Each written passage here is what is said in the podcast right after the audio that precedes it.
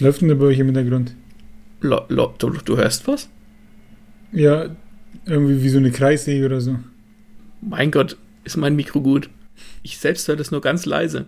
Warte mal, ich mach mal das Klofenster zu. Jetzt ist weg.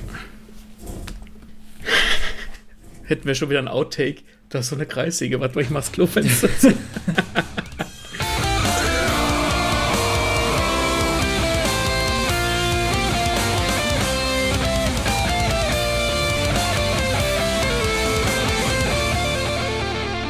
Hallo und herzlich willkommen zu einer neuen Buchrezension von Lesen und Lesen lassen mit mir, dem Martin und dem 20th Century Boy. Auch genannt Maxe. Bam. Zieht den Manga schneller als sein Schatten, oder? Ist ein Manga, was du heute mitgebracht hast. Äh, das ist, das ist ein Manga, nennt sich 20th Century Boys ähm, und ist aber ich will jetzt nicht sagen ein untypischer Manga, aber es ist kein, ähm, keine Ahnung, Dragon Ball, ich schreie ganz laut, damit ich stärker werde, Manga. Also nicht kein, kein Schonen oder so, wo es um irgendwelche, es geht um übernatürliche Sachen, aber halt sehr geerdet. Also es wird nicht gekämpft, sondern hat eine Handlung, eine ganz normale, sage ich. Also klar, die anderen haben auch eine Handlung, aber hier geht es nicht ums Kämpfen, hier geht es um was anderes. Ja, könnte man, könnte man so sagen. Erzähl mir mehr davon. Also ich will nicht zu viel vorwegnehmen. Ich würde 20th Century Boys im Mystery-Genre verorten. Und es geht um eine. Es, es hat eigentlich zwei Zeitlinien, auf denen es spielt. Zwei Handlungsstränge. Einmal in der Heutzeit, heute in Anführungszeichen, Ende der 90er. Und zwar geht es um die Hauptfigur Kenji. Der hat einen Laden mit seiner Mutter, so einen kleinen Konbini heißen die auf Japanisch, also ein Convenience Store, so ein, ich sage jetzt mal Tante Emma Laden mit seiner Mutter, die irgendwie genervt von ihm ist und er hat von seiner Schwester das Kind aufgenommen. Das ist ein Baby, das trägt halt immer mit sich rum und hat halt so mit seinem Leben zu kämpfen, weil das nie weit gebracht hat. Er hatte mal eine, eine Rockband, die nicht erfolgreich war und ist halt mehr so ein Typ, der so in den Tag hineingelebt hat und versucht halt so das möglichst Beste draus zu machen. Um, und dann gibt es eine zweite Zeitlinie, da geht es um ihn und seine Freundin der Kindheit. Das müsste so Ende der 60er gespielt haben dann. Um, ähm, und da geht es halt um seine Freundin, was die halt so über, äh, unternommen haben. So ein bisschen wie bei Stephen Kings Es. Da ist es ja mhm. auch so, dass, ähm, dass man die Kinder begleitet. Ne? Die haben da so, eine, so einen Geheimort, wo sie sich zurückziehen und machen halt so Kindersachen und so. Und so ist es da auch. Und in dieser normalen Zeitlinie, die in der Jetztzeit spielt, taucht plötzlich eine Partei auf. Die nennt sich die Freunde-Partei. Und der Anführer der Freunde der Partei ist der Freund. Der hat auch nur diesen Namen, der Freund. Und dann passieren auf einmal komische Sachen. Mhm. Es, ein Virus bricht aus, zum Beispiel. Ähm, ein anderer Freund von ihm kommt um. Erkennt man auch wieder aus Es, ne? Der eine, der sich dann am Anfang in der Badewanne umbringt, weil er es nicht packt, weil sie ja gesagt haben, sie treffen sich um das Es, um Pennywise ja. zu besiegen.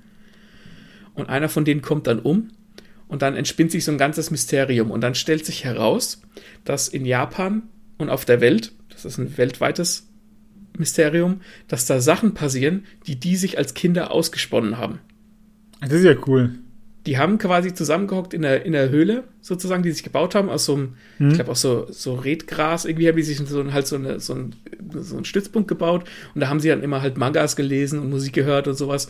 Und dann haben sie sich halt quasi eine Geschichte ausgedacht, die die Welt, wie die Welt zerstört wird und dass es dann halt einen Helden geben muss, der die Welt rettet. Was sich Kinder halt so ausdenken. Und dann taucht auf einmal diese mysteriöse Freundepartei auf. Die haben auch so ein Symbol mit so einem Auge und so einer Hand. Und die Leute fangen an, denen so ein bisschen kultisch zu folgen. Und dann passieren halt Sachen auf der Welt, die die sich als Kinder ausgedacht haben. Die erste Vermutung, wenn ich das höre, dann ist es ja wie, dass, dass dieser Freund, das muss einer von denen von früher gewesen sein, der ja. mit dabei war. Und der jetzt nach und nach aus irgendwelchen Motiven anfängt, das Zeug umzusetzen. Und ich nehme mal an, dass das äh, in der Geschichte eine Rolle spielt, dass da irgendjemand sich auch fragt, wer ist das und woher weißt du das? Ja und nein. Ja, es geht um den Freund und du, man, man wird darauf hingeleitet, dass man halt die Identität des Freunds äh, rausfinden will. Das Problem ist, dass da Sachen passieren, die menschlich gar nicht möglich sind du siehst dann so eine, so eine Veranstaltung von dieser Freundepartei, wo die Leute dann im Publikum sitzen und dann taucht der Freund auf, du siehst von ihm nur die Füße und dann fängt er auf einmal an zu schweben. Okay. Und es passieren weltweit Sachen wie diese Seuche, die man könnte man theoretisch umsetzen, ist aber ziemlich schwierig. Und dann hat zum Beispiel, als kleines Beispiel, ohne es großartig zu spoilern, der Kenji hat sich eine Laserpistole ausgedacht, die halt aussieht wie so eine Rakete auf so einem, ne, mit so einem Handabzug. Und mhm. die taucht dann wirklich auf. Das heißt, da passieren Sachen, die sind eigentlich gar nicht logisch. Die sind offensichtlich fantasievoll ausgedacht von Kindern, aber sie passieren trotzdem. Und ja, ich weiß nicht, hat das, hat das dann irgendwie so Auswirkungen oder passieren das äh, quasi, kämpfen die Menschen dann dagegen an? Oder was, was macht der Kenji in diesen Momenten? Das frage ich mich gerade. Wie, der, wie ja. geht die Geschichte voran quasi?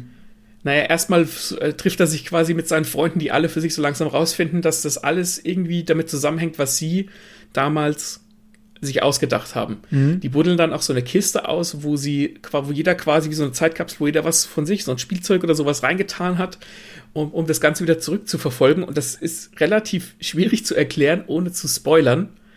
Ähm, es passieren dann Sachen mit dem, mit dem Kenji. Der kommt dann auch, der trifft dann auf den Heiligen Vater, nennt er sich. Das ist so ein Obdachloser mit so einer, mit so einer äh, Cappy, mhm. der angeblich in seinen Träumen die, die, Zukunft voraussehen kann. Und er sagt dann, dass, er, dass der Kenji halt dieser Held ist, der die Welt rettet. Okay. Und ich gehe jetzt mal noch ein Stückchen weiter in den, in den zweiten Band. Das geht dann so weit, dass die Freundepartei immer mehr Einfluss gewinnt, weil immer mehr Leute denen folgen und überall tauchen diese Symbole auf und du weißt nicht, wer zu dieser Freundepartei gehört und wer nicht. Also es wird so ein bisschen verschwörungsmäßig und dann wird dieser Kenji quasi ein Verfolgter vom Staat Japan und muss sich in den Untergrund zurückziehen. Also das ist nicht so Mystery und oh, das muss einer von uns sein und wie mhm. kann das passieren, sondern die Geschichte spinnt sich wesentlich weiter als das. Also er wird dann tatsächlich ein Verfolgter.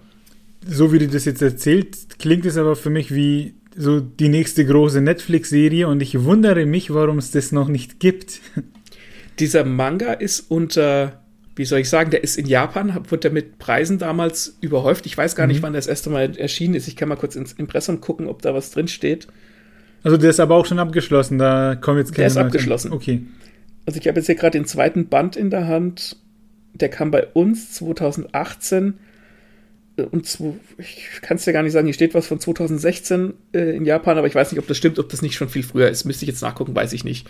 Mhm. Der wurde auf jeden Fall damals ziemlich preisend überschüttet, weil es eben nicht so ein typischer Manga ist, sondern es ist eine sehr erwachsene Mystery-Thriller-Geschichte, die wirklich stark an Stephen King erinnert.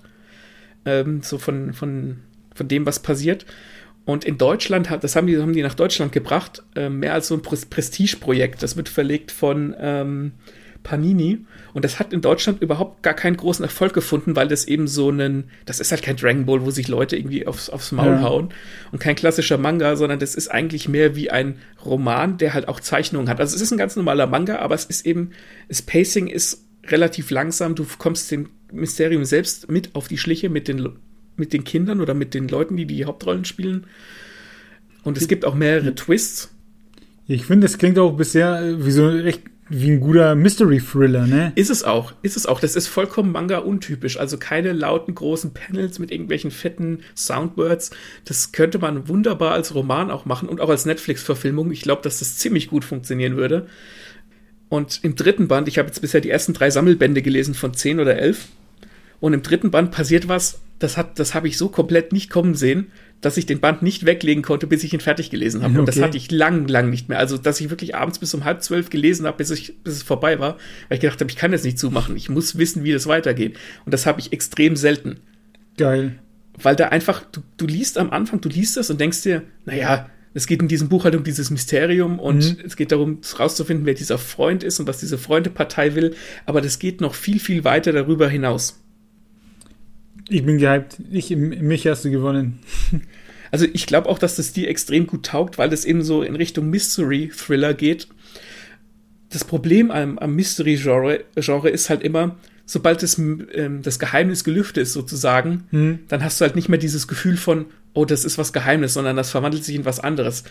Das ist hier nicht so. Da gibt es so viele Mysterien, dass, dass, es, dass dieses Gefühl zumindest jetzt bis einschließlich Band, Sammelband 3 auch aufrechterhalten wird, auf eine andere Art und Weise, weil okay. dann was passiert, womit du nicht rechnest und das kommt auch plötzlich und das, das, das kannst du nicht voraussehen, aber es bleibt immer, es bleibt immer Mystery, weil du immer wissen willst, was, wer ist der Freund, wer ist die Freundespartei, warum, warum machen die das, was, was passiert da, wie ist das mit dieser, warum haben die sich das als Kinder ausgedacht? Dann sind da halt so Kindercharaktere, von denen du wissen willst, wie sie als Erwachsener drauf sind, was haben die erlebt. Also das, der, das ist komplett was anderes, aber komplett Mystery, Thriller, Roman, geil. Wie dick sind denn solche Bände? Weil es klingt nach ziemlich vielen Informationen, die in einem so einem Band verpackt sind.